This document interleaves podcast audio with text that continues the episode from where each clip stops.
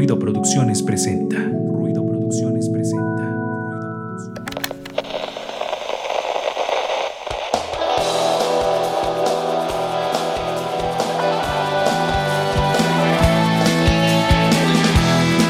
Esto es Ruido de Fondo, un espacio para compartir, difundir y crear contenido cultural independiente. Quédate con nosotros para que juntos Hagamos ruido. Ruido de fondo.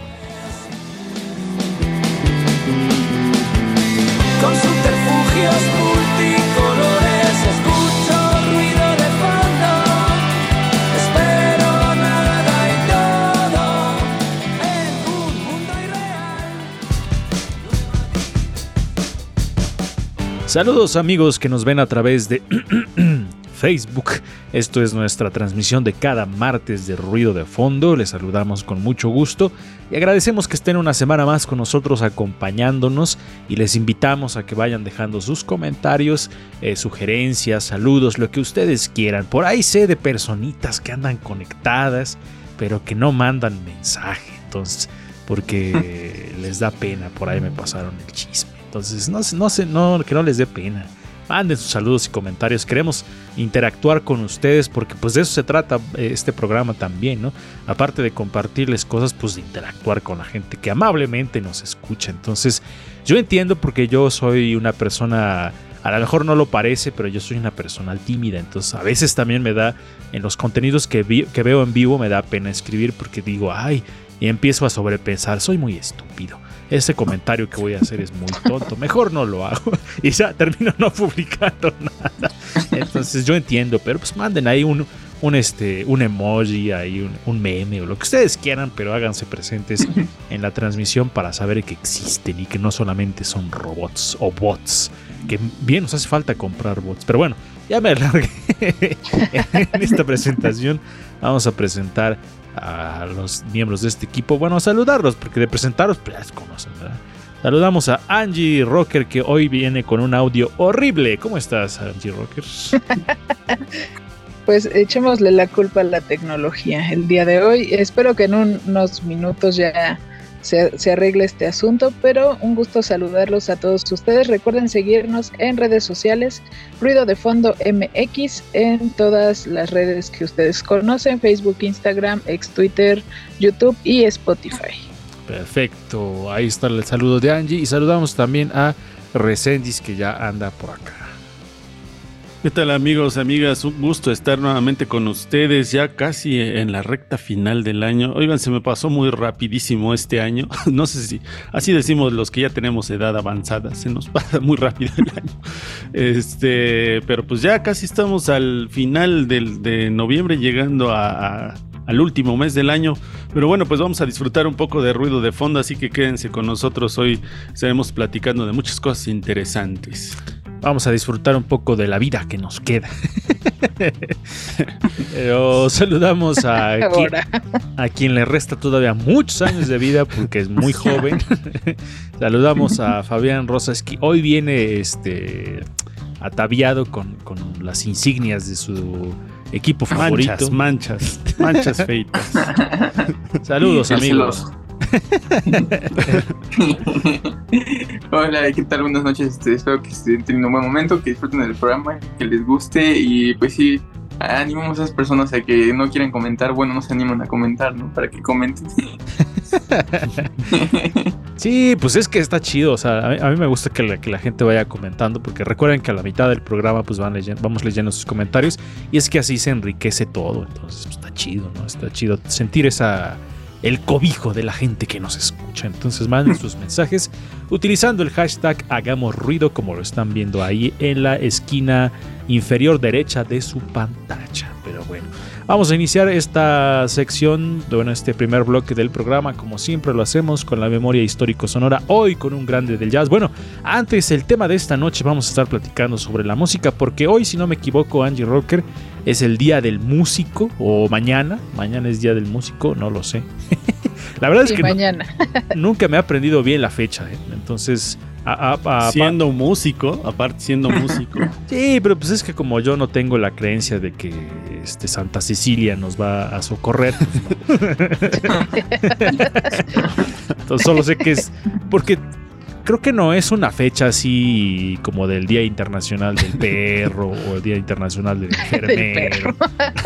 no, ¿verdad? Sí tiene solamente que ver con Santa Cecilia, Angie Rocker.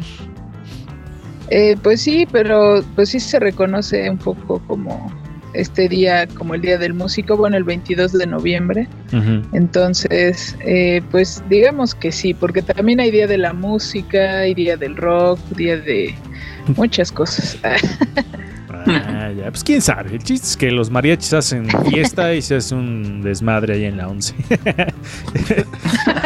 Pero bueno, vamos a escuchar la cápsula que les digo, la retrospectiva hoy dedicada a un grande del jazz, alguien que revolucionó por completo este género. Así que vamos y regresamos. El pasado, el pasado. Suena en retrospectiva.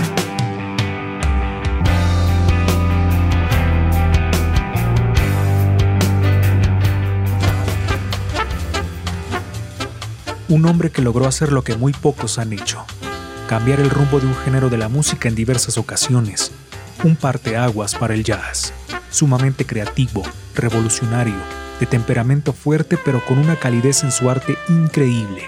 El sonido de su trompeta es inconfundible apenas suenan las primeras notas. Miles Davis.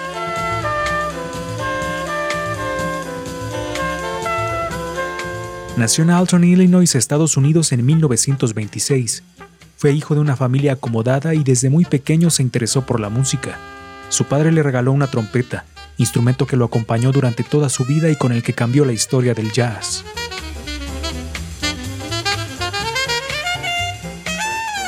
Su carrera la comenzó desde muy joven. En 1939 ya tocaba en bandas locales hasta convertirse en director de la banda de baile Room Boogie Orquesta. Pero uno de los momentos más importantes en su camino musical fue cuando entró a la orquesta de Billy Eckstein. Ahí conoce a unos jóvenes músicos quienes años después se convertirían también en leyendas del jazz, Charlie Parker y Dizzy Gillespie.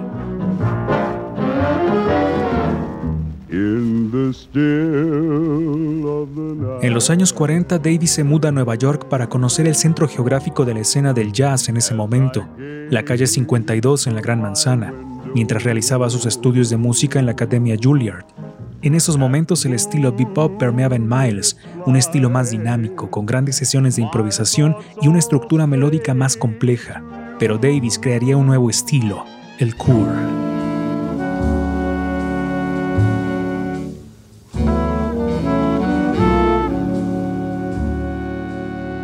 Junto a Gil Evans nace el álbum Birth of the Cool, donde un estilo más pausado y con una paleta de colores mucho más amplia aporta al jazz un estilo nuevo, recuperando las nuevas tendencias y mezclándolas con la visión de Miles.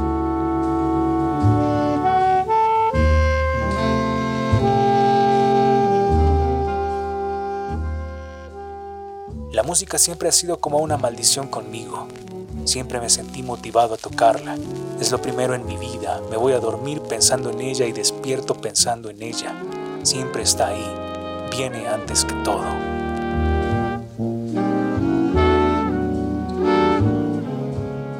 A mediados de los 50, Miles crea la banda sonora para la película francesa Ascensor para el Cadalso.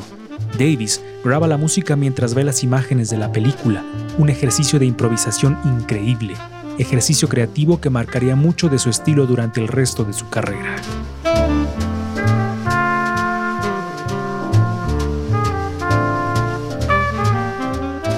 Para 1959, Davis publica una de las grandes obras maestras del jazz y una vez más transforma parte de la estructura del género, un disco que tiene la esencia de la improvisación.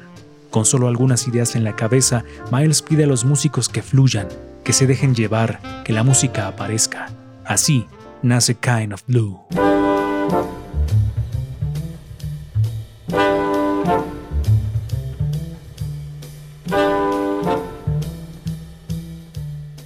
Davis se encumbra como uno de los grandes del jazz. Además, comenzaba a surgir a partir de su personalidad un prototipo de sofisticación y masculinidad al que muchos jóvenes afroamericanos aspiraban. Ser genial, estar en la onda y enojado, ser sofisticado y ultra limpio. Yo era todo eso y más. Pero tocaba la trompeta estupendamente y tenía un gran grupo, así que no obtuve reconocimiento solo por una imagen rebelde. La gente comenzaba a hablar de la mística de Miles Davis.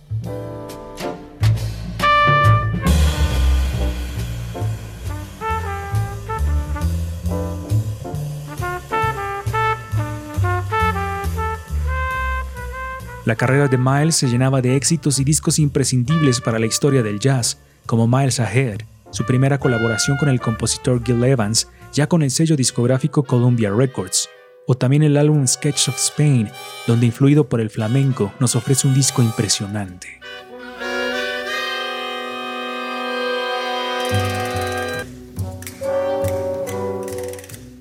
La década de los 60 representa otro cambio radical para las composiciones de Miles. Él se movía conforme los tiempos cambiaban.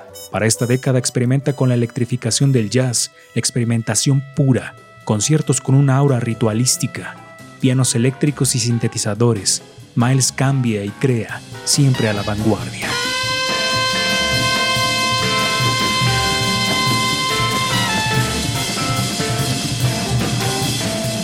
Sin duda alguna existe un antes y un después en la historia del jazz gracias a toda la obra de Miles Davis.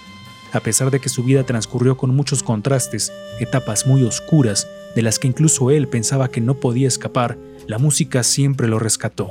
Su música es sofisticación, elegancia, experimento, innovación, exquisitez. Un monstruo del jazz, Miles Davis. La retrospectiva en ruido de fondo. Estamos de vuelta y estaban viendo y escuchando la cápsula retrospectiva hoy dedicada al gran Miles Davis, un grande del jazz, ya ustedes lo escucharon en la retrospectiva, uno de estos artistas que eh, hizo de todo en la música y que revolucionó de manera importante desde la composición, desde la improvisación.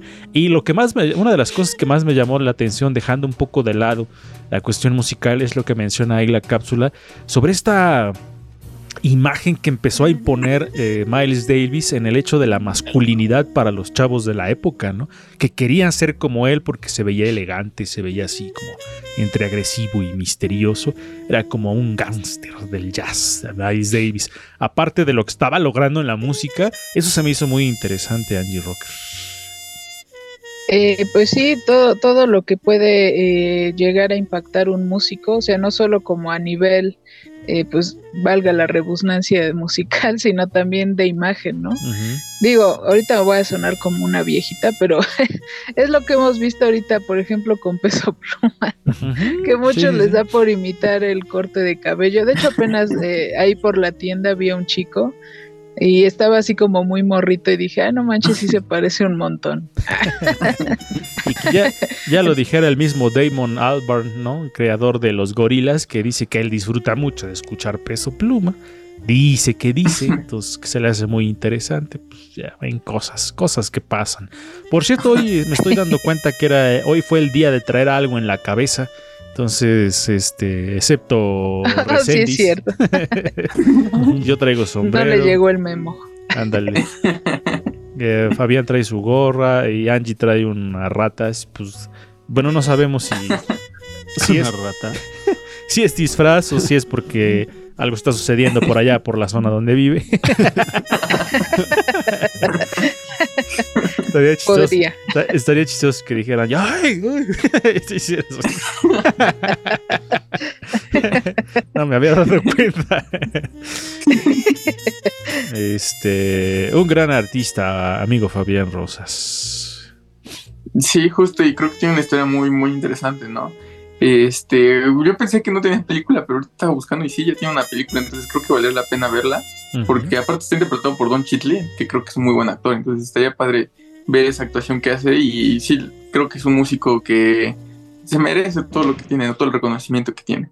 Sí, no, y aparte, o sea, es que les digo, como, como menciona la cápsula, revolucionó no solamente una, sino varias veces el género del jazz, ¿no? Entonces de pronto hacía una cosa y luego generaba otra y, representaba un cambio importante, Resendiz. un músico conocedor, pero al mismo tiempo experimental, ¿no? Y sobre todo que, como bien lo dicen en la, lo dice en la retrospectiva, que tú escuchas eh, ya eh, sus melodías y reconoces que es Miles Davis, ¿no? No sé, no sé cómo le hacen para, para, lograr eso, que yo creo que es ya de los grandes artistas que cuando ya escuchas a alguien inmediatamente dices, ah, suena a tal, ¿no? O es tal. Eso me parece muy increíble. y sobre todo en el jazz, ¿no? Que es un, eh, un estilo, un género muy complejo.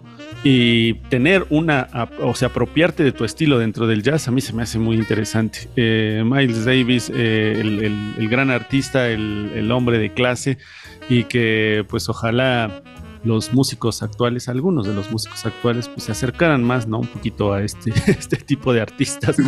Eh, Algo muy cabrón que, que logró Miles Davis es este ser referente, que uno de sus discos sea referente para todo un género en toda la historia, que es el Kind of Blue de Miles. Davis. Entonces, pocos, pocos músicos, porque cuando alguien te dice, ¿quieres em- eh, saber cuál es uno de los discos referentes del jazz? Tienes que escuchar ese disco. Entonces, está muy cabrón lograr eso, que como músico te diga, ¿no? Para un género hay un disco que es referencia, ¿no? Entonces, ay, no mames, eso está muy cabrón. Eso sí es ser un gran artista. Vamos con lo que sigue, que es la sección de cine. A ver qué nos trae hoy Fabián Rosas. Vamos a la cortinilla y regresamos. Ruido, cámara, acción.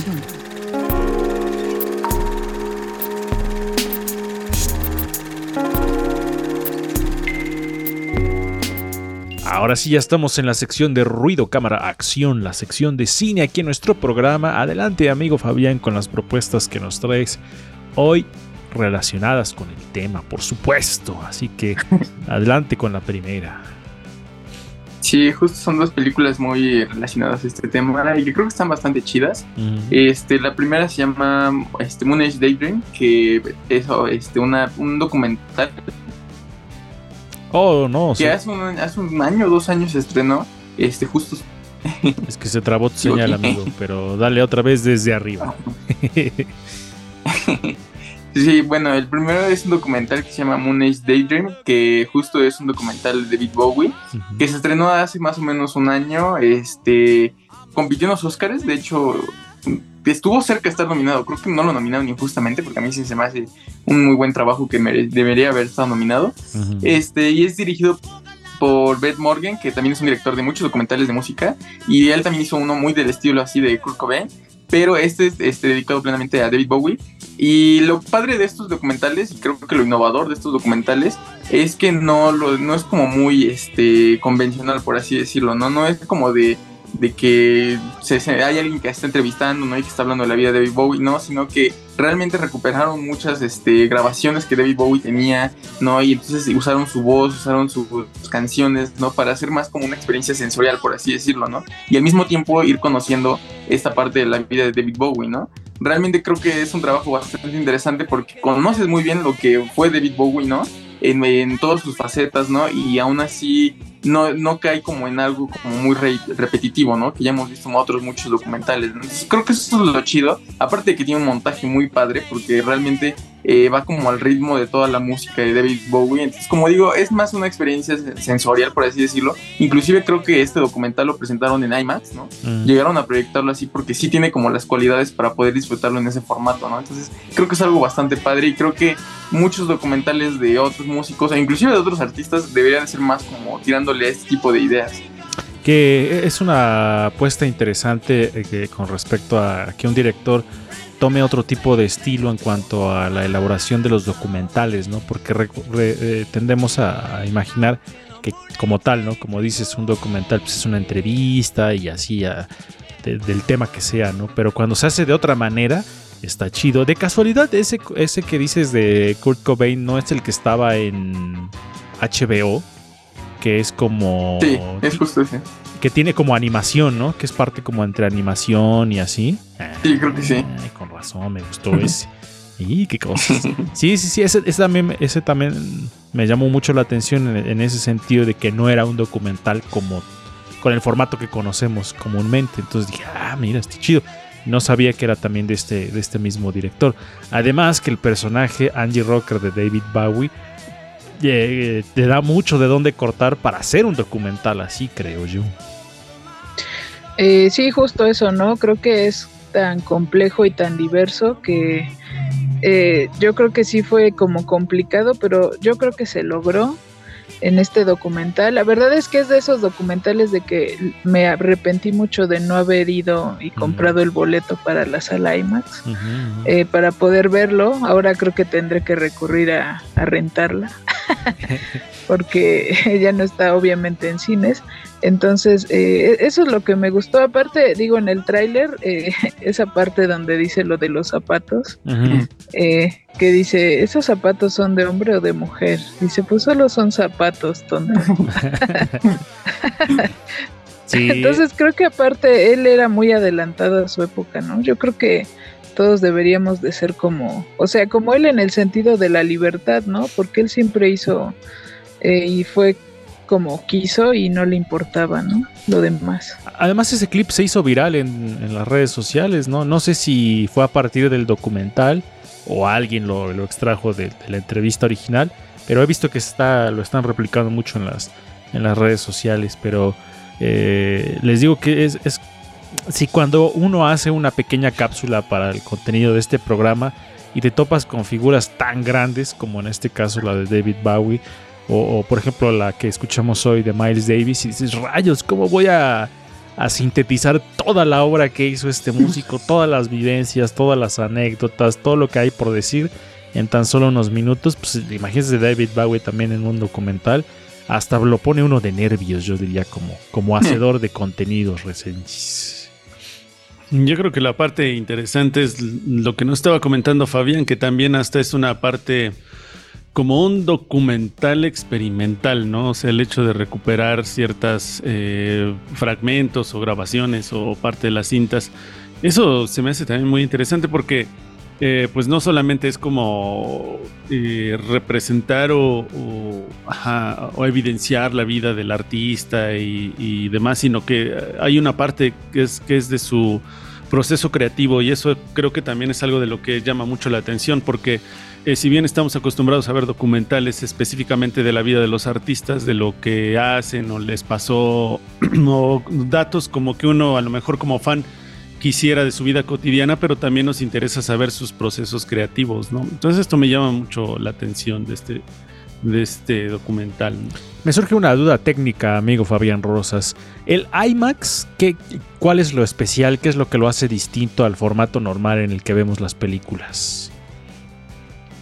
Bueno, para empezar, el IMAX tiene una mejor resolución en el sonido. Uh -huh. Y en la imagen, o sea, el cuadro es muchísimo, muchísimo más grande, ¿no? Es como una imagen ampliada así por muchísimo. Entonces es una imagen que tiene muchísima resolución. Uh -huh.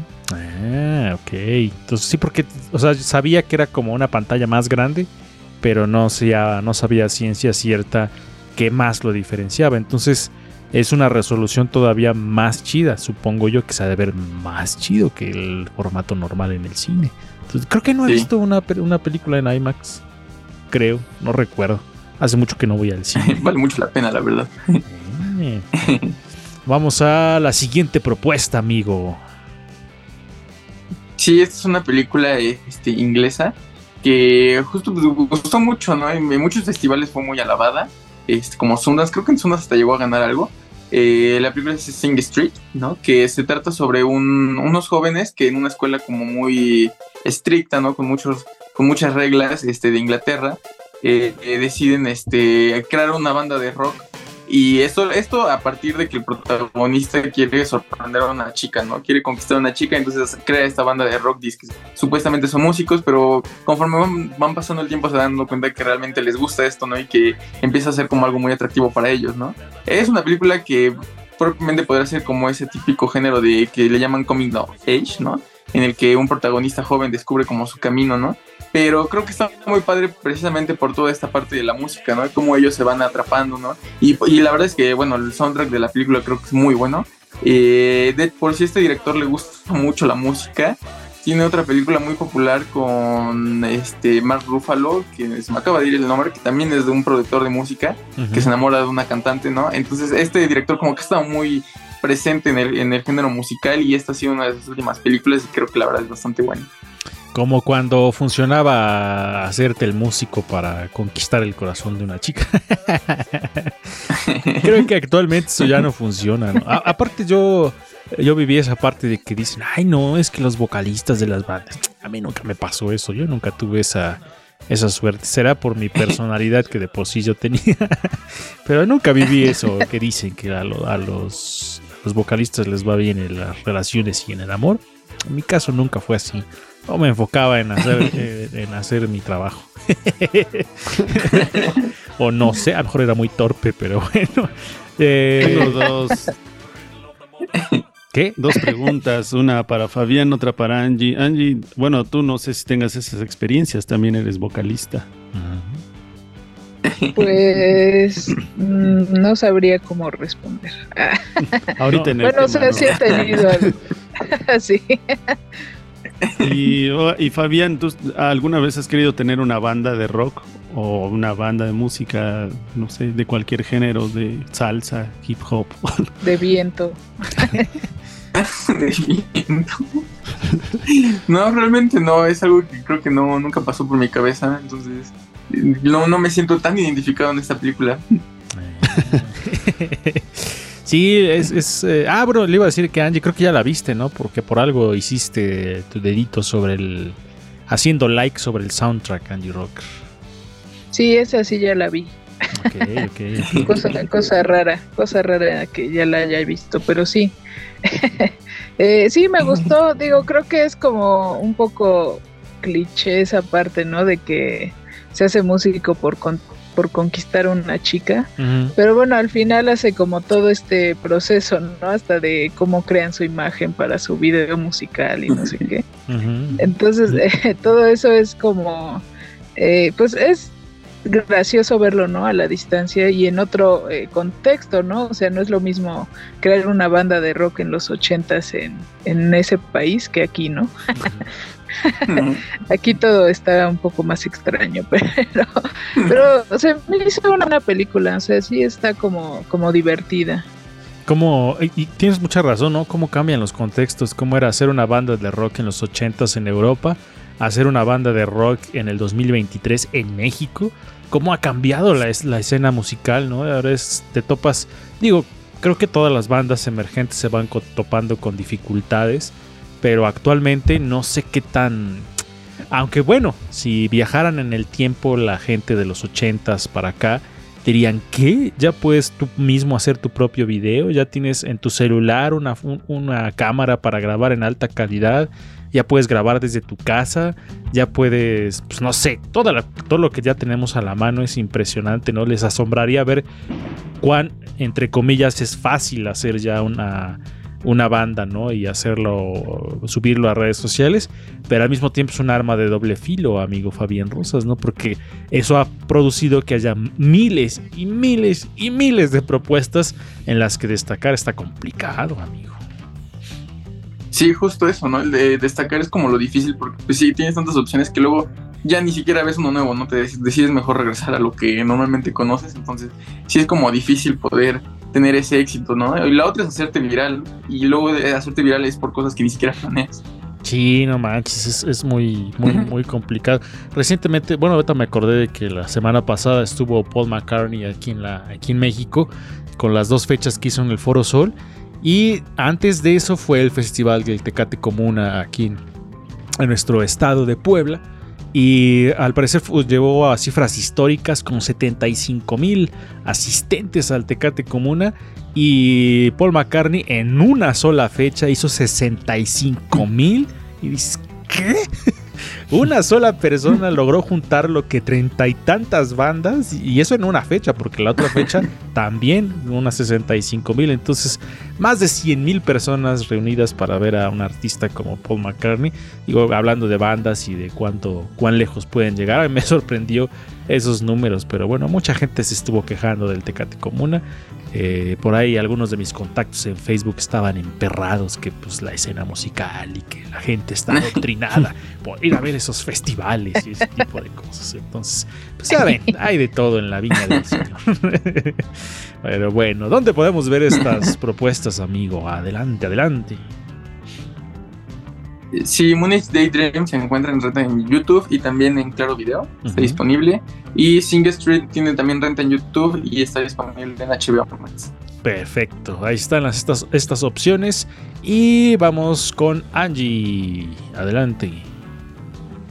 Pues esta ocasión, eh, a propósito de la música y de lo que estamos hablando, pues vamos a hablar también de las compositoras como un pequeño repaso al trabajo que hacen todas ellas. Entonces esto es Mujeres en Frecuencia y ahorita regresamos. Mujeres en Frecuencia.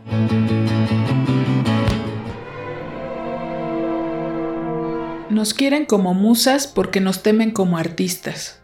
Puede ser que en esa frase se resuma el porqué de la ausencia de las compositoras en la historia de la música. En la Edad Media, los trovadores convertían a las mujeres en objetos de su amor para escribirles canciones y declarar sus sentimientos.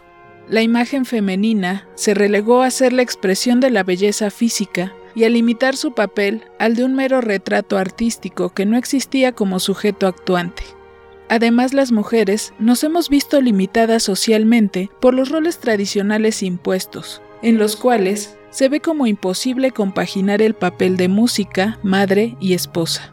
Compositoras como Hildegarda de Bingen, Vittoria Aleotti, Maddalena Casulana, Bárbara Strozzi, Francesca Caccini, Elisabeth Claude Jacquet de la Guerre, Marianne von Martínez, Naner Mozart, Clara Schumann, Fanny Mendelssohn, Nadia Boulanger, Graciela Agudelo, Lucía Álvarez, Leticia Armijo, Gabriela Ortiz, María Griver, María Granillo, Amparo Rubín, Consuelo Velázquez, Margarita Bauche, Judith Reyes, entre muchas otras, no han sido debidamente reconocidas y nombradas como parte de la historia de la música.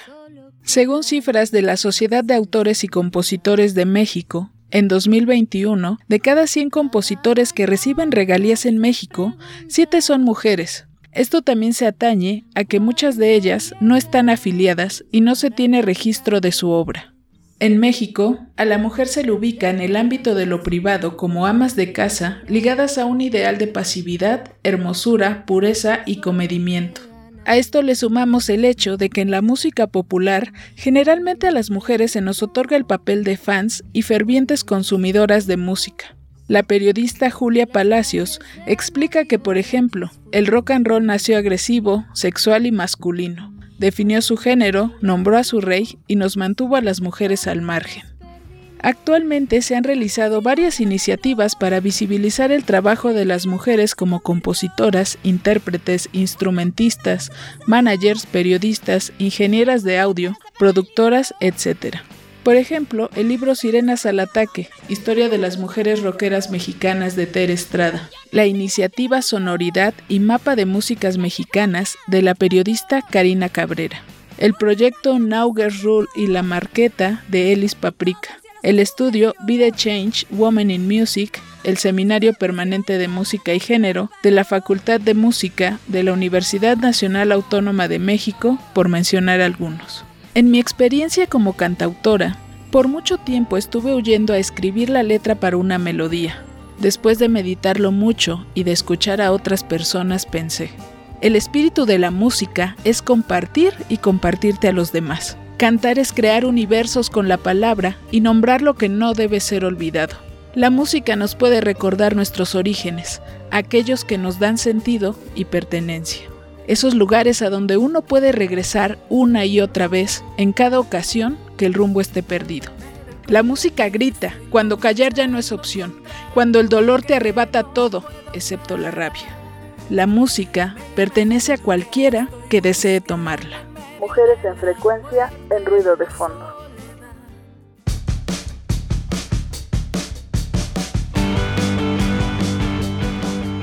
Ya regresamos, estaban escuchando Mujeres en Frecuencia. Recuerden seguir estas cápsulas en el programa en vivo y también en Facebook, ahí búsquenlas Facebook eh, Ruido de Fondo MX. Las cápsulas de ruido de fondo. Vamos a hacer un corte, pero en la mitad yo espero que ya se hayan ido juntando los comentarios, así que vamos a ir leyendo todo lo que nos vayan diciendo. Pongan lo que ustedes quieran, no importa. Si quieren poner groserías, también pongan groserías. Nosotros las vamos a leer. Ya ven que no tenemos filtro, ya ven que no tenemos vergüenza. Vamos a hacer un corte y regresamos a la segunda parte a hablar sobre música en general, porque mañana es Día del Músico. Estás en ruido de fondo. Hagamos ruido.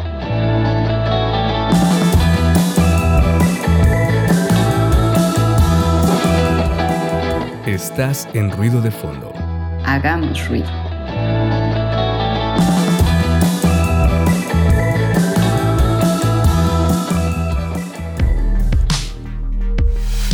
Feedback. Feedback. Temas y entrevistas en ruido de fondo.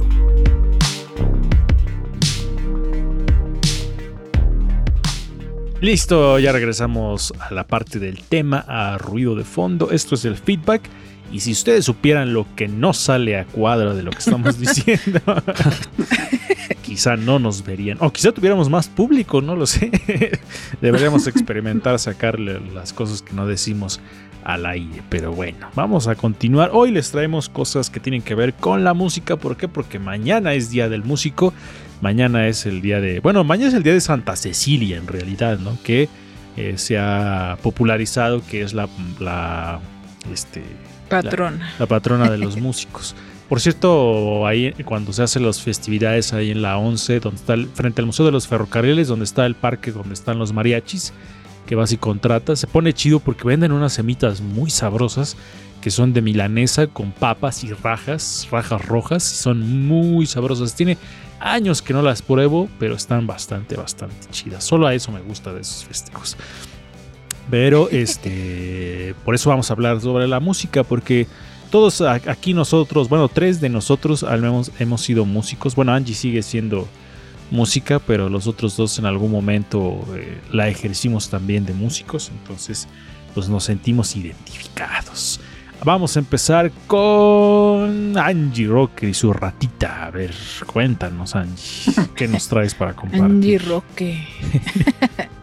Bueno, pues yo les quería compartir un dato eh, acerca de que eh, si ustedes han escuchado alguna pieza de música académica o como se conoce la música clásica de por ejemplo Mozart o Beethoven, eh, generalmente la escuchamos ya con el sistema temperado. ¿Qué es esto del sistema temperado? Se preguntará usted. bueno, pues eh, actualmente la música eh, se hizo como una convención de que tenía que estar afinada en los 440 Hz.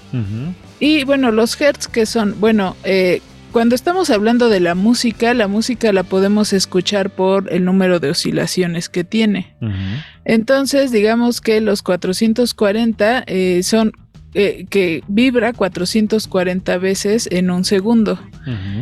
Y ya así es como lo podemos escuchar. Entonces, eh, este sistema temperado, la música está afinada en un La 3, que bueno, el La es una nota, el 3 es la altura en la que está, entonces bueno, está en 440, pero antes de, de que se llegara a esta convención de que tenía que ser en 440 la afinación, estaba en 432.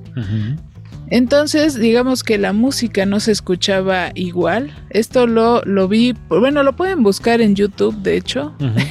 pueden poner alguna pieza eh, de, como les decía, de Beethoven o de Mozart en 440 o en 432 Hz. Y sí se escucha este diferente. Eh, la de 432 siento que se escucha como un poco más grave. se escucha como más profundo y la de 440 se escucha un poco más brillante, por decirlo de alguna forma. Entonces, eh, algunas personas de hecho dicen que la cuestión de los 432 como que es este más místico y que tiene ahí como una como una estrecha relación con la naturaleza eh, y que vibra en nosotros diferente. Entonces, eh, pues ahí hagan un ejercicio. Digo, también no sé si eso ya es como meterle ahí mucho misticismo, pero bueno, la música tiene ahí su, su parte este cómico, mágico, esotérica y musical. si ustedes son de los que dicen, ay, yo escucho esta música que nadie escucha porque nadie la conoce y así, lo que está escuchando es una invención social. La música que escuchamos actualmente, alguien dijo, hay que escucharla así. Entonces se lo sacaron, bueno, no se lo sacaron de, la manga, pero sí es una convención social el hecho de cómo escuchamos la música, o sea, el sonido que percibimos estuvo en algún momento, bueno, no era así. Entonces se llegó a ese acuerdo y está bastante interesante escuchar en esas, en esas afinaciones porque sí suena muy diferente a lo que conocemos, entonces es como si fuera, como si aceptáramos que es la realidad no es la realidad, ¿no? Así como ya, pues sí, ya sabemos que es así. Y si ustedes se lo preguntaban, sí, por eso el grupo de Juan Luis Guerra así se llamaba y sus 440, haciendo referencia a este estándar de la afinación de la música, ¿eh? para que vean cosas, cosas que les comparto. Adelante, Sí, Angie. hecho- o- adelante, adelante. Ah, este, y de hecho también eh, cabe resaltar que eh, también cambia, cambia mucho la música de acuerdo a en donde estemos. Las escalas, por ejemplo, en Oriente suenan muy diferentes a lo que se hace aquí en Occidente. Entonces también eh, hay como varias cosas. Y otra cosa es la música microtonal, me parece. Ahí sí Lalo me ayuda. Sí, sí, sí. Porque eh, diga- digamos que la música, pues tenemos este, si ustedes tocan un piano y tocan las teclas blancas y negras, estarán, estarán tocando tonos y semitonos.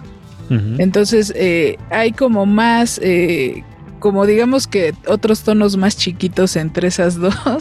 Entonces esa sería como una escala microtonal. Entonces la música tiene cosas eh, bien interesantes y tiene mucho que ver con las matemáticas. Así que si usted amigo que nos escucha, amiga, eh, quiere meterse, amigue, si quiere meterse a música por escapar de las matemáticas, eh, lamento decirles que están en un error muy horrible.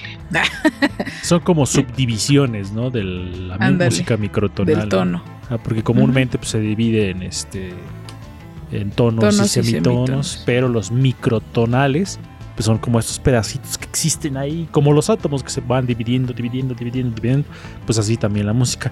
Les iba yo a enseñar que aquí tengo un metrónomo y aquí, por ejemplo, si lo pones en el modo de afinar, no sé si se ve en la cámara, pero ahí dice 440. Ujú. Y ese sonido que ustedes escuchan es el sonido, pero al que se afina la música, pero le puedes bajar y le puedes ir modificando las notas y así. Entonces, cosas, cosas técnicas. Pero está interesante, ¿eh? porque, pues sí, todo lo que escuchamos no es como debería ser. Alguien dijo así debe ser. Ay, no, qué miedo. Y por cierto, nada más rápido, si quieren saber más acerca de esto de lo, lo microtonal y el sonido 13, que así se llama, bueno, así se conoció, busquen a Julián Carrillo, que es un mexicano que fue el, el que desarrolló un estudio alrededor de todo este tema. Entonces, si se quieren meter como a saber más acerca de esto, entonces busquen a Julián Carrillo y pues ahí, ahí en una búsqueda en Google les sale, busquen microtonal y ahí les sale la información. Como la música de ocho dimensiones, ¿no? No manches, también está bien raro eso. Cuando la escuchas y hoy se siente. Es una sensación bien rara escuchar esa música en ocho dimensiones. Porque regularmente escuchamos en estéreo, que es eh, izquierdo y derecho. Pero la música en ocho dimensiones puedes escucharlo atrás, a los lados, arriba, abajo. Y si de pronto estás escuchando esos tracks de YouTube y haces así como ahora. se oye que suena como atrás, así. Es bien raro, pero ah, este se siente bien chido. Entonces busquen esos ejemplos. Bueno, vamos ahora con Resendis a ver qué nos comparte. Estuvo como muy entre músicos su dato, ¿no? Fabián y yo así como estábamos pensando en que... este, Cosas que uno sabe porque es culto.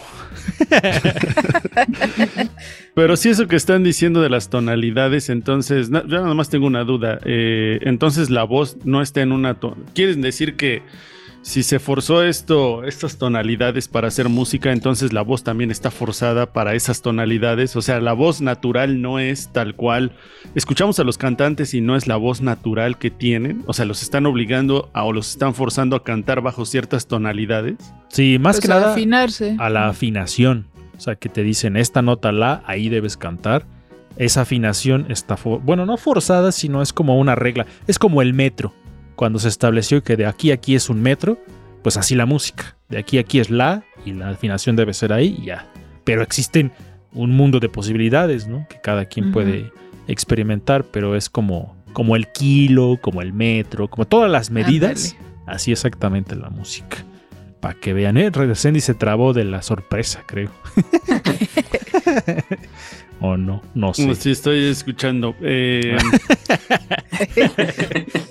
pero bueno, lo- l- una vez resuelta esta duda, yo quiero hablar más acerca del, de por qué nos gusta la música. Eh, hay muchas personas que les gusta la música por el ritmo, otras por la instrumentación, otras por la lírica. Y ahí es donde a mí, o quiero hacer este comentario, a mí me gusta mucho la música, o la música que elijo en su mayoría es por la lírica, ¿no? lo, la can- los- lo que dicen las canciones. Sí, obviamente también hay canciones rítmicas que me llegan a gustar, pero sobre todo me voy con la letra. Y quiero hablar más en específico de un género que es la música de protesta, que la música siento que también una parte de la música está hecha para decir lo que pensamos y, mejor aún para mí para decir lo que de lo, lo que tenemos coraje, ¿no? Eso, eso que tenemos adentro guardado y que de alguna manera podemos sacar a través de pues de la, de la protesta, justamente de la inconformidad, de la rebeldía. Y esa es la música de protesta, Ah, en- sobre todo en Latinoamérica, ¿no? Se ha eh, diversificado mucho esta música de protesta desde hace muchos años, eh, a partir de, y antes, ¿no? De, de la Revolución Cubana, eh, donde ya existía música de protesta. Tenemos grandes cantantes de protesta en Latinoamérica, como lo es Atahualpa Yupanqui, Silvio Rodríguez, Violeta Parra, Mercedes Sosa, Víctor Jara eh, y, mucha gente más, ¿no? Que, no terminaríamos, es una lista muy grande, pero quiero mencionar que eh, conocemos esta música de protesta eh, y haríamos como un recuento así muy grande, pero resulta que también hay cantantes que hicieron música de protesta, pero a través de lo popular. Y uno de estos ejemplos que tenemos es- son mexicanos. Por ejemplo, eh, Molotov. Molotov fue uno de los grupos que se popularizó, o sea, es popular, ¿no? Y que dentro de lo popular también hay protesta, ¿no? Eh, mucha gente lo considera así y bueno, pues creo que Molotov marca precisamente bien estas canciones, ¿no? Donde hace estallar al público, gritan y de alguna manera algunas canciones pues sí tienen algún contenido de protesta, ¿no? Como El Frijolero, por ejemplo, ¿no? Give Me the Power, que, que, que movieron mucha gente, que ellos eh, no se esperaban sonar en tantas partes del mundo, ¿no? En el documental de Give Me the Power de Olayo Rubio, pues, pues, ellos mismos dicen cuando se van a Rusia y que gente estaba ahí coreando sus canciones y que se les hacía increíble, ¿no? Entonces creo que la música de protesta también ha tocado hasta los, la, la música pop o popular, que podríamos decirle así. Y también una de las bandas que pues mucha gente le gusta cantar, por ejemplo, La Carencia, es de Panteón Rococó, ¿no? Que también mueve mucha gente, también es, es- es como música muy para el pueblo, para, para bailar, ¿no? Para hablar de las crisis, la crisis que hay en México. Entonces también estas bandas pues, se han valido de este tipo de música de protesta, pues para hacer canciones populares. Eh, así tenemos también algunos otros artistas que han mencionado que han utilizado la música de protesta, como lo puede ser Julieta Venegas, ¿no? En algún momento, un poquito. Eh, se menciona también a este. Incluso a, a Mon Laferte, ¿no? que también hace a lo mejor eh, algún tipo de alusión a la música de protesta. Yo solamente le he visto, por ejemplo, cantar un poco con Manuel García, ¿no? Que Manuel García es un cantante un poco más de protesta. Eh, entonces hay, hay bandas, ¿no? Como el Tri también, que es el Tri, es un- una banda popular, pero también ha hecho música de protesta, ¿no? Eh, eh, hay, entonces muchas eh, bandas que son reconocidas, pero que también han hecho este, este tipo de música de contenido. Eh, ¿Qué opinan de estas bandas? Pues no mucho. no, sí, pues es que eh, muchas de estas bandas pues hacen rock y a fin de cuentas el rock siempre ha tenido este discurso subversivo, ¿no? Porque la misma esencia del rock trata de, de romper con ciertos cánones de la sociedad y todavía lo hace más eh, significativo cuando meten una propuesta lírica que, que denuncia ciertas cosas, ¿no? Y sí es cierto, digo, a mí no me gusta mucho Molotov, pero se reconoce que ha sido una, una- una banda popular que ha en algún momento eh, pronunciado cierto discurso en contra de las figuras del poder y el abuso y este tipo de cuestiones, ¿no? Y el Tri también, más antes, cuando, cuando nació el Tri, y que, que venían pues de este bagaje más del, del barrio y así, y lo, lo, lo hacía, lo hacía muy chido. Actualmente ya ¿no? ya es como... y siempre lo he dicho, ahora ya es como una, una burla de lo que era el tri. El tri actual para mí ya es como una burla de lo que antes hacía el tri. Ya no me gusta. Antes estaba más chido, era como más genuino. Pero pues desde que como se vendió un poco a las televisores y así, como que ya no, no mucho. Pero sí han existido muchas bandas Angie populares que, que a lo mejor no toda su discografía, no todas sus canciones son de protesta, pero pues que han hecho sus comentarios al respecto. Eh, pues sí, por ejemplo, Panteón, así era al principio, ahorita ya pues es otro tipo de, de temáticas y pues también de público, ¿no? Porque ya eh, muy poca gente... eh, bueno, es que eso también luego me causa conflicto porque luego muy poca gente se detiene como a pensar realmente en, en la letra, ¿no? O sea, en, en analizar realmente qué están diciendo, ¿no? Porque muchos nos dejamos llevar como por, bueno, muchos se dejan llevar como por el, el sonido, el, eh, como el llamamiento a, a expresarte, ¿no? Con esta música en el rock, por ejemplo. Eh, pero creo que hace falta como esa, esa conciencia, ¿no? Porque no solo es como cantar acerca, porque cualquiera podría eh, escribir una letra en contra de ciertas cosas, ¿no? Pero eh, como también tener esta convicción de otra cosa o, o saber para qué se utiliza tu música. O sea, por ejemplo, está en esta parte de, por ejemplo, Calle 13, ¿no? Eh, o. René Pérez Joglar, que me gusta lo que hace, por ejemplo, esa canción que hizo con Mercedes Sosa. Hay una colaboración que hicieron que está interesante. eh, pero luego tenemos esa parte donde también se comercializaban esas playeras, ¿no? Con los 43, ¿no? Desaparecidos, por ejemplo, ¿no? Entonces como que hay una línea ahí muy delgada entre mercadotecnia, entre ética. Digo, porque también hay que considerar al rock en esa, en esos dos mundos, ¿no? Por un lado como eh, esta figura con, de contracultura, pero pues también tiene ahí algo de mercadotecnia, ¿no? Y tampoco creo que esté mal, porque finalmente los que eh, hacemos música, pues también buscas eh, que eso sea como tu fuente también de trabajo, ¿no? Y para eso necesitas ser remunerado, pero no tiene que también, bueno, hay, hay como una dicotomía extraña, ¿no? Entre eh, vender tu contenido, pero también creo que tiene que haber ahí un límite en la ética, muy raro. Yo digo que mientras sea congruente lo que dices con lo que haces, está chido. O sea, si, si vas a decir, eh, o sea, si en algún momento tu discurso es una cosa, que siempre lo mantengas así y que no por el dinero lo cambies. Ahí sí es cuando dices, "Hmm, pierde su credibilidad en cualquier forma de arte. Entonces yo digo que mientras se mantengan congruentes, a lo mejor alguien nunca hace nada de protesta ni nada y dice, pues mi objetivo es hacer dinero con mi música, pues también está chido, ¿no? O sea, yo digo que es la Sí. congruencia, amigo Fabián. ¿Tú qué opinas? Que estás muy serio el día de hoy. Pues sí, también opino lo mismo. Creo que también se da en, to- en todas las artes, ¿no? También hay escritores, también hay este, incluso cineastas que muchas veces son como buscan luchar por algún tema, ¿no? Por ejemplo, pienso en Spike Lee, que él justo siempre tiene un tema, ¿no? Al cual está haciéndole crítica y pues sí se vería muy mal cuando pues, quisiese vender, ¿no? Como que eso sí sería como algo muy contradictorio a lo que él ha dicho, ¿no? Y justo creo que es eso, ¿no? No ser contradictorio con lo que dicen es, creo, lo único que deberán de respetar. Sí, sí, sí, la verdad es que sí, porque qué, decepción cuando dicen, bueno, pues ¿qué creen?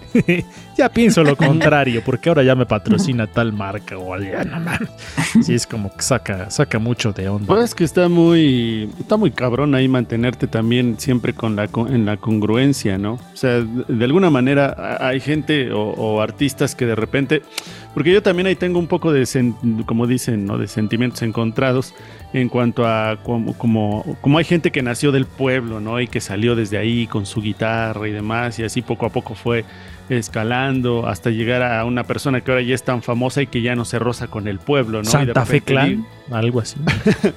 bueno, no, no tanto como Santa Fe Clan. Pero esa ¿no? es la Pero- historia de Santa Fe Clan. Él nació del pueblo y ahora ya es muy famoso. Bueno, en el caso, por ejemplo, de. es- no. eh, Y se, de gente que, y se por mantiene ejemplo. humilde, se mantiene humilde el muchacho. Es, es como, por ejemplo, Silvio Rodríguez, que en algún momento eh, nace, ¿no? En, en- en este, en, en Cuba, en- desde pues las carencias y demás, y luego en el artista que se convierte, ¿no? Eh, y hasta el, el dinero que llegó a ser por, o que tiene por pues toda la trayectoria que tiene. Pero eso tampoco lo hace, o sea, el hecho de tener dinero y triunfar tampoco lo hace un mal músico. Silvio. No, ha seguido pero haciendo- él sí ha- su- Sí se ha visto así como que medio, ay, antes decía cosas contra el gobierno y ahora ya apoya cierto régimen. Eso es lo que te digo, que dices, "Hmm, qué cosa. No, pues que Sí. tenga dinero, pues que tenga los millones que tenga si es por vender su música. Pero cuando te digo, cambias tu discurso... ay, Pero sí, por sí. ejemplo, ajá, de repente apoya ciertas cosas, pero pues también es un músico que a lo mejor ha, ha tratado de hacer estudios para la de grabación o de música para la gente necesitada, ¿no? Como que también ha hecho pues algunas cosas por la gente de Cuba, ¿no? Entonces dices, bueno, también ahí es como un balance, ¿no? De, de esas situaciones. Es, es, es complicado, ¿no? ¿Quién sabe? ¿Qué pasó, Angie? No, es que, por ejemplo, cuando hablamos como de protesta, o sea, no, no puedo evitar pensar, por ejemplo, en Es que un caso ya... es muy gracioso ahorita, muy Angie, porque extremo. ¿De todo lo que dice, dice, "Es- no puedo evitar pensar y como si viera su ratita Trabajando. Me dirige. Trabaja. me está trabajando la... Me gira la ardilla, es me gira la ratita. este, ya, como en un caso muy extremo, por ejemplo, Víctor Jara, ¿no? O sea, no manches, a Víctor Jara lo mataron por cantar lo que cantaba, o sea, es, Sí. es como decir, no manches, o sea, eso ya está muy cañón, ¿no? O sea, hasta qué punto puede llegar la música que sí eres como una amenaza, ¿no? Entonces, digo, pues, o sea, llegar a ese nivel de compromiso, o Violeta Parra, ¿no? Que hizo eh, sus esfuerzos, ¿no? Por hacer estas, este, como foros, ¿no? Digamos, de alguna manera como foros alternativos y que al final pues eh, no, bueno, siguió con la depresión, ¿no? Entonces por eso digo que a veces sí digo, ah, no sé, o sea, está, está cañón como meterte a estos terrenos, o sea, yo que he escrito canciones, no sé, no diré que de, de protesta, pero sí con cierto contenido social. eh, sí, sí me pongo a pensar mucho en ese tipo de cosas, ¿no? O sea, sí está, Que aquí es Cañón. donde queda la pregunta, ¿y por qué ya no hay personajes así? Ya no hay abuso del poder como antes, pues lo sigue habiendo, pero ¿qué pasa? Como que ha- ha- hay una especie de domesticación de la música. O sea, tanto eh, la industria musical sí se ha puesto las pilas muy cabrón para hacer creerle a la gente que lo que importa de la música es una cuestión aspiracional económica.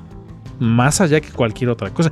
Eso está cabrón, ¿eh? Nos controlan. Por- eh, es, por ejemplo, cómo, cómo llevas a. a- Pero cambiemos estos de tema.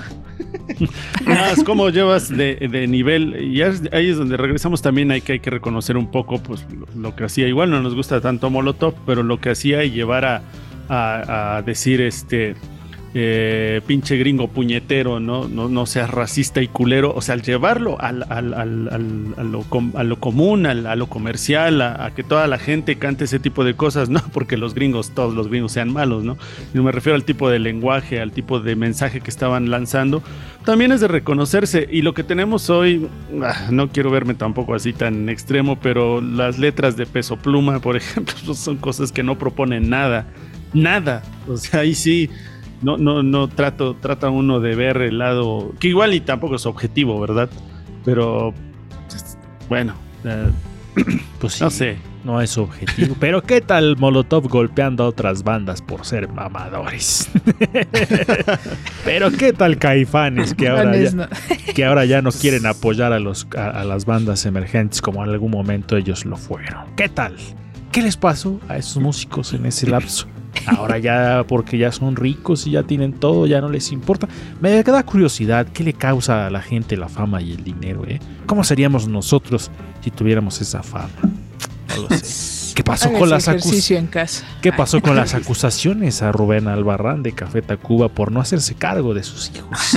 ¿Serán ciertas o no serán ciertas? Chismes que no sabemos la verdad. Así salió en las noticias, uno nomás lo replica. No está diciendo uno si es verdad o no, pero así pasa. Amigo Fabián Rosas, te toca compartir. Pero bueno, antes, déjenme decirles que no se olviden de poner sus comentarios en la transmisión. Queremos saber qué están opinando ustedes sobre este tema tan controversial de, la- de los músicos y estas cuestiones. Pero bueno, ahora vamos adelante con Fabián. Nos falta Fabián Rosas. Adelante, amigo, con tu información. pues sí, justo también quería invitar a quien nos está escuchando que nos compartan cuál es su soundtrack favorito, ¿no? Así de cualquier película, ¿no? Porque creo que eso también, bueno, el soundtrack es una parte muy, muy chida de cada película y justo quiero hablar de tres soundtracks que creo que son como inolvidables, ¿no? Y que son yo creo que los tres mejores este, compositores que ha habido en la historia del cine, ¿no? El primero es Esteras una vez en el oeste, ¿no? Que bueno, es de Ennio Morricone, ¿no? Y pues Ennio Morricone creo que le dio este, ese sonido a todas las películas del viejo este, ¿no? Justo, o sea, no creo que haya una película del viejo este y no pensemos en música de Ennio Morricone, ¿no? Porque es como que se volvió muy emblemático, ¿no? Ya pensamos en un desierto y casi casi es como su música. Sí. Eso también el gas, ¿verdad? Ajá. Y este otra, otro compositor que también es uno de los grandes, que bueno, creo que él es más conocido por otras películas, ¿no? Más un poquito más taquilleras, que en este caso hizo la lista de Schindler, ¿no? John Williams. Pero que bueno, John Williams también se volvió un clásico precisamente por estos blockbusters, ¿no? Que bueno, él llegó con esta junto con Steven Spielberg esta moda de los blockbusters, ¿no? Y películas como Tiburón, este Indiana Jones, este Jurassic Park o Star Wars fueron este composiciones que él hizo y que bueno, realmente creo que para los que crecieron en esas épocas, pues se volvieron parte de su infancia, ¿no? Eh, y el último que ese ya es uno que, bueno, realmente su gran obra, por así decirlo, o la más reconocida fue El Padrino, Nino Rota, este, pero que realmente él también tuvo muchísima obra en Italia, ¿no? Y más que nada en la época del neorrealismo italiano, este, que fue por ahí de los 50, ¿no? Pero este, El Padrino, pues realmente creo que es la composición que más se le reconoce a él, ¿no? No creo que haya alguien que no conozca esa música. Así mismo, así como Ennio Morricone hizo el, el western con su música, creo que eh, Nino Rota hizo el cine de, de gangster, ¿no? Con lo que es El Padrino. Y qué dato curioso, este, El Padrino, la primera película, no se llevó el Oscar porque decían que no se le parecía muy justo que él usó composiciones que escribió para otras películas, ¿no? Y las puso en, El Padrino. Entonces, al, eso a la academia no le gustó y por eso no le dieron el Oscar. Sino hasta la segunda, que ya toda la composición era solamente original de, de para esa película, fue que ya le decidieron dar su, su Oscar, ¿no? Entonces, este, bueno, eso es como un dato curioso, ¿no? Porque creo que se le recuerda más por el, con la composición de la primera película que de la segunda, pero fue la segunda la que es 100% original, por así decirlo. Ya de haber dicho, bueno, ya, ya, para que me lo den ya. O sea, ya prácticamente ya venía ganado el Oscar desde la primera, ¿no? O sea, nomás era como cumplir el requisito de que fuera exactamente para la película hecha su música, ¿no? Entonces, ya mamadas de la academia. y justo fuera de cuadro estábamos hablando el señor Fabián y yo sobre el- esta película del Señor de los Anillos. Y por ejemplo, el Señor de los Anillos tiene un soundtrack que me gusta mucho. Me gusta mucho la música que utilizan. No sé quién la compuso, no sé si tú tengas ese dato, amigo, de quién hizo la banda. Ay, no sé, estoy, estoy 100% seguro del nombre. Lo que sí sé es que él también compuso el soundtrack del Silencio de los Inocentes. Oh. Eso sí me consta. Entonces es un compositor que sí también tiene varias películas muy interesantes. Y pues sí, El Señor de los Anillos se volvió un mega clásico por toda esa grandilocuencia, ¿no? Que lleva. De por sí la película es muy épica y la música creo que lo, lo amplía muchísimo, ¿no? Sí, en, lo particular todas estas, bueno, evidentemente las escenas de las batallas tan épicas que podemos ver, pero también me gusta mucho cuando hay escenas en las que se puede ver la majestuosidad de algún lugar. Esa es la, la- cómo va entrando la música le va dando un toque muy chido. Por ejemplo, los planos en donde se van acercando a las ciudades o cuando van a Minas Moria, que son unas minas debajo de la tierra muy gigantes, y la, cómo acompaña la música, se hace todo muy épico. Entonces, a mí por eso me gusta mucho la banda sonora de las tres películas del Señor de los Anillos. Se me hace genial, como pocas veces lo hemos escuchado. Entonces, a mí me gusta mucho ese soundtrack. No sé en el caso de Resendis cuál sea uno de sus soundtracks favoritos. Pues yo creo que mm, pues ya lo había dicho en otras ocasiones, soy un, poco más comercial, ¿no? Esta película de I'm Sam, todo este soundtrack, eh, o bueno, ya Fabián la otra vez nos corrigió entre banda sonora y soundtrack, entonces, este, pero pues me gusta, ¿no? Toda esta música que gira en torno a esta película de I'm Sam y así de las que recuerdo, pero también de las, de las eh, películas eh, quizá más populares que me gusta la música, pues es por ejemplo El Señor de los Anillos, ¿no? Creo que utilizan ahí una banda sonora muy interesante, ¿no? Siempre es como, pues como muy, toda esta parte épica. Suena Eh, siempre lo acabamos de decir hace un segundo. Pues eso es lo que más me llama la atención. Alguien no estaba escuchando. Y luego es como Fabián, seguro están viendo el básquet. Si, si- si- si- si un día dicen tonterías Resendiz o Fabián es porque están viendo. Angie Rocker También creo que el señor, no, no es cierto. es muy épico. Ah, se crean. Este, no, la verdad es que a mí, ay, otra vez la, la funa va a llegar a mí. este, a mí me, como que luego se me quedan más pegadas como esto que hace mucho el cine mexicano, creo. Bueno, no sé si solo el cine mexicano, pero que lanzan como un sencillo, ¿no? Este, como de estas películas. Por ejemplo, ándale, Sexo, Pudor y Lágrimas, por ejemplo, es un Hiéreme de la verbena popular que salió en El Tigre de Santa Julia, esa gran película. Este, ahí en, en el otro, en Ruido Música, en Radio Wap, puse por ahí la de Amarte Duele, por ejemplo. Eh, entonces creo que como que ese tipo de canciones son las que a mí se me quedan como muy grabadas. de las Este, películas corrientes. Sí, pues ahí está, por ejemplo, Twilight o Crepúsculo, que bueno, por ejemplo, ahí ¿Te tuvieron rolas de... Pues la neta sí las llegué a ver, o sea, ¿para qué les digo que no? Yo no las he visto, así que no puedo. todas. Pero por ejemplo, ahí salía una canción de Radiohead, salía de. Killers. Ay, me acabo de los acordar. Muse, Paramore. Es que, es que el viernes vamos a tener nuestro programa en Radio Web de música y, y el tema va a ser anécdotas y canciones. Y creo que voy a cambiar mi rol. es que me acabo de acordar que una de las bandas que más me gustan la conocí por una película que no me gusta, pero que dije, ay, ¿quién es esa banda? Investigué y a partir de ahí me volví fan. Entonces no sé si contar esa anécdota. Era No Manches Frida. Ándale. una Cindy canción del Buki.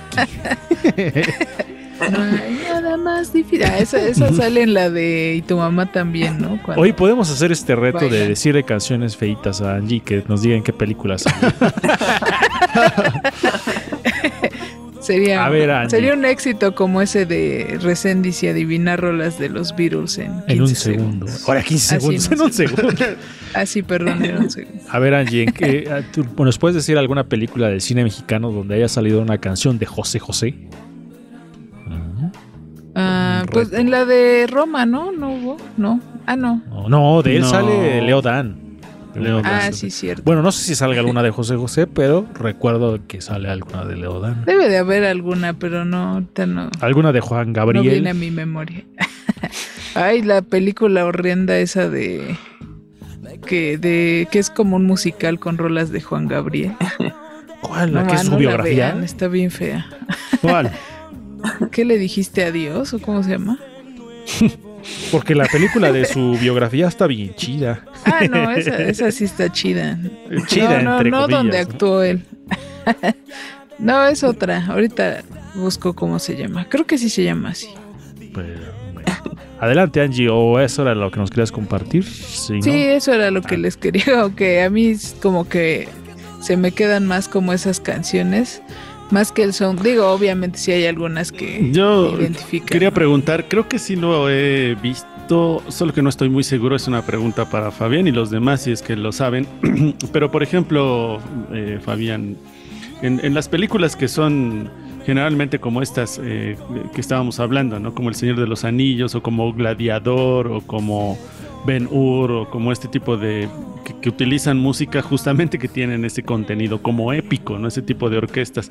Pero habrá algún tipo de estas películas que utilicen otro tipo de música, o sea, por ejemplo, no sé, quiero pensar una es un ejemplo, ¿no? Eh, como gladiador y que sus, sus banda sonora o, o el fondo sea así como rockero. Algo que no tenga que ver con lo épico. Eso no sé si si Mad lo Max.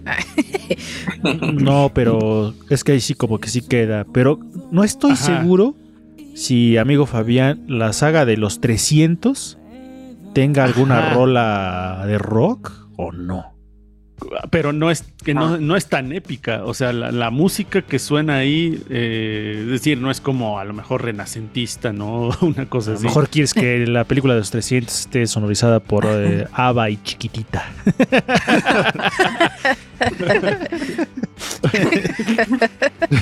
pues no, no quedan. Sí, pero algo, por ejemplo, ACDC Es sí que... queda. Sí, Ah, bueno, puede sí, quedar. sí. Podría quedar. En pero eh, como dices, no, no el, el soundtrack o lo- no es así tan convencional, digámoslo así, ¿no? También otro que ahorita está, bueno, de hecho justo en la película de Napoleón se está teniendo promoción con canciones que yo siento que como que no van mucho con el con la época en la que está desarrollándose la Mm. película y justo Riley Scott que bueno también dirigió Gladiador pero también últimamente sus películas son como muy anacrónicas por así decirlo no tienen como nada que ver la canción con lo que está pasando Ajá. entonces creo que él podría ser como otro ejemplo no que está usando como mucho esto Oh, que por cierto apenas se metió en problemas Ridley Scott, ¿no? Porque le dijo un historiador, tus películas tienen un poco de errores Ah, sí. históricos. Y dijo Ridley Scott amablemente, búscate una vida. Uh, no mames, pinche mamador. Voy a anotar en mi persona, en mi lista de personas no gratas para mí. Adelante, Angie Rock. Eh, pues había una película, ¿no? Que es que no me acuerdo cómo se llama, pero había música de New Order, pero era de como de época, era, ay, no me acuerdo cómo. Kristen Dunst es, creo, la protagonista. En la de María Antonieta. Ajá, No sé, la verdad no sé. ¿Quién sabe? creo que sí, medio me Ah. acuerdo. Ruido de bueno sí la María Antonieta sí María Antonieta sí tiene un soundtrack muy variado y que como que no tiene nada que ver con lo que está pasando Ajá, ¿no? Pues, porque es como esa época y que tenía que ver este New Order ahí. Ah. Creo que sí era New. Order, entonces ahí está como. Pero Raro. bueno, para finalizar esta emisión de músicos, cuando iniciamos en la música, todos los que empezamos en algún momento, hay algo que siempre representa un problema y que pues ya cuando eres eh, no profesional, porque incluso siendo profesional todavía tienes este problema, sino cuando ya eres muy famoso así a nivel internacional, ya no tienes este problema. Pero tú no me dejarás mentir, Angie, que uno de los problemas a los que nos enfrentamos como músicos principiantes es que tienes instrumentos culeritos. o sea, instrumentos que no, no, no están tan chidos, ¿no? Pero pues así empezamos todos con una guitarra o prestada o viejita o pues no de una calidad muy chida. Entonces, La Stratocastro. Ajá, la Stratocastro. Justamente hablando de Stratocastro, Stratocastro, que la marca es Strato, bueno, el modelo es Stratocaster de la marca Fender. Yo les quiero hablar de los instrumentos para que les duela justo en la pobreza, los instrumentos más caros del mundo. Y uno de ellos es justamente una guitarra Fender Stratocaster que supuestamente Eric Clapton construyó a partir de otras guitarras y que en 2004 fue subastada y alcanzó la cifra de ¿cuánto creen? 959 mil dólares. Esta guitarra que se subastó, pues, dicen que la construyó de otras guitarras. Eh, The Lady of Tenant Stradivarius, creado en 1699, amigos. Este violín no pertenece a la época de oro de Stradivari, pero a pesar de eso es uno de los que ha llegado a venderse en 2.03 millones de dólares. Imagínense tener ese instrumento ahí en tu colección. También eh, Z Piano. Este piano fue usado por John Lennon para componer Imagine. Después fue subastado y George Michael lo compró por 2.1 millones de dólares. No mames, sí que tiene dinero George Michael. Este, Pero imagínense que, que eh, por lo menos son músicos, pero que alguien lo que lo compre alguien que no sabe eh, no sabe tocar nada, nada más lo tenga ahí de adorno. Que seguramente va a haber coleccionistas así. Imagínense que, que uno de nosotros compra así ese piano de donde compuso Imagine John Lennon y ya te sientas y dices, ay, voy a tocar las mañanitas.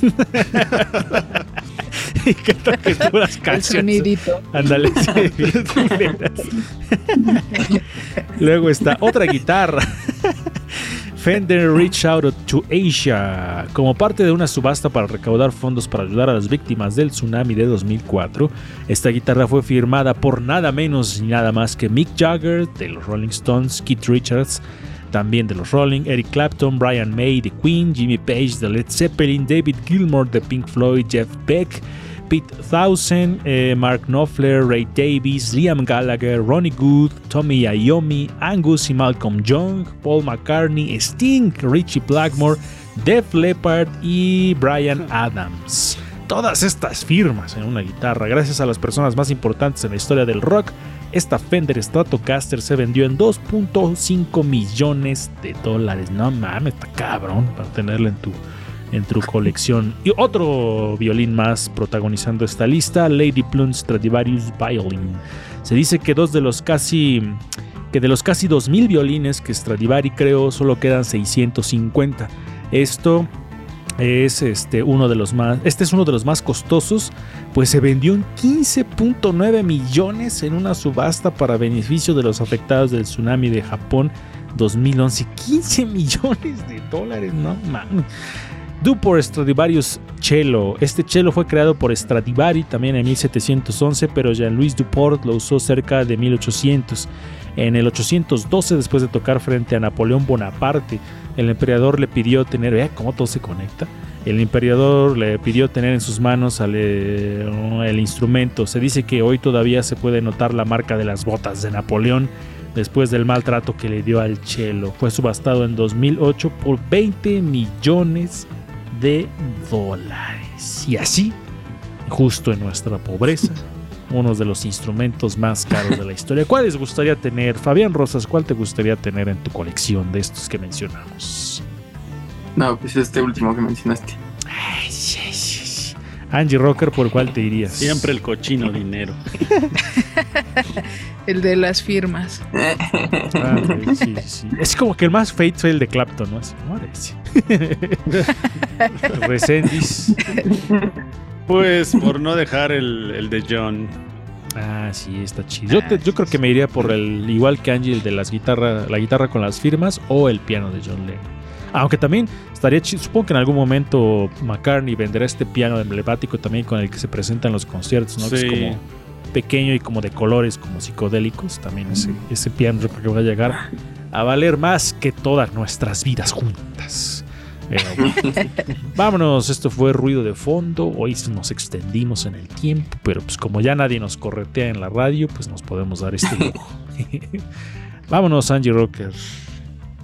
Nos vemos amigos. Eh, recuerden escuchar mucha música y eh, hacerse felices con ella.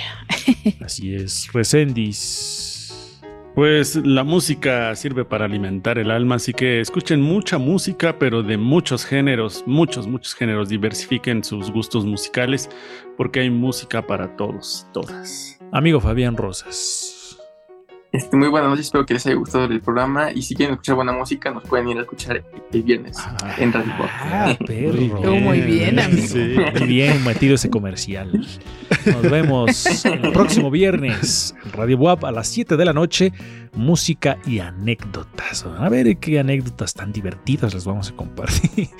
Vámonos. Bueno, vamos a leer comentarios y luego ya nos despedimos bien.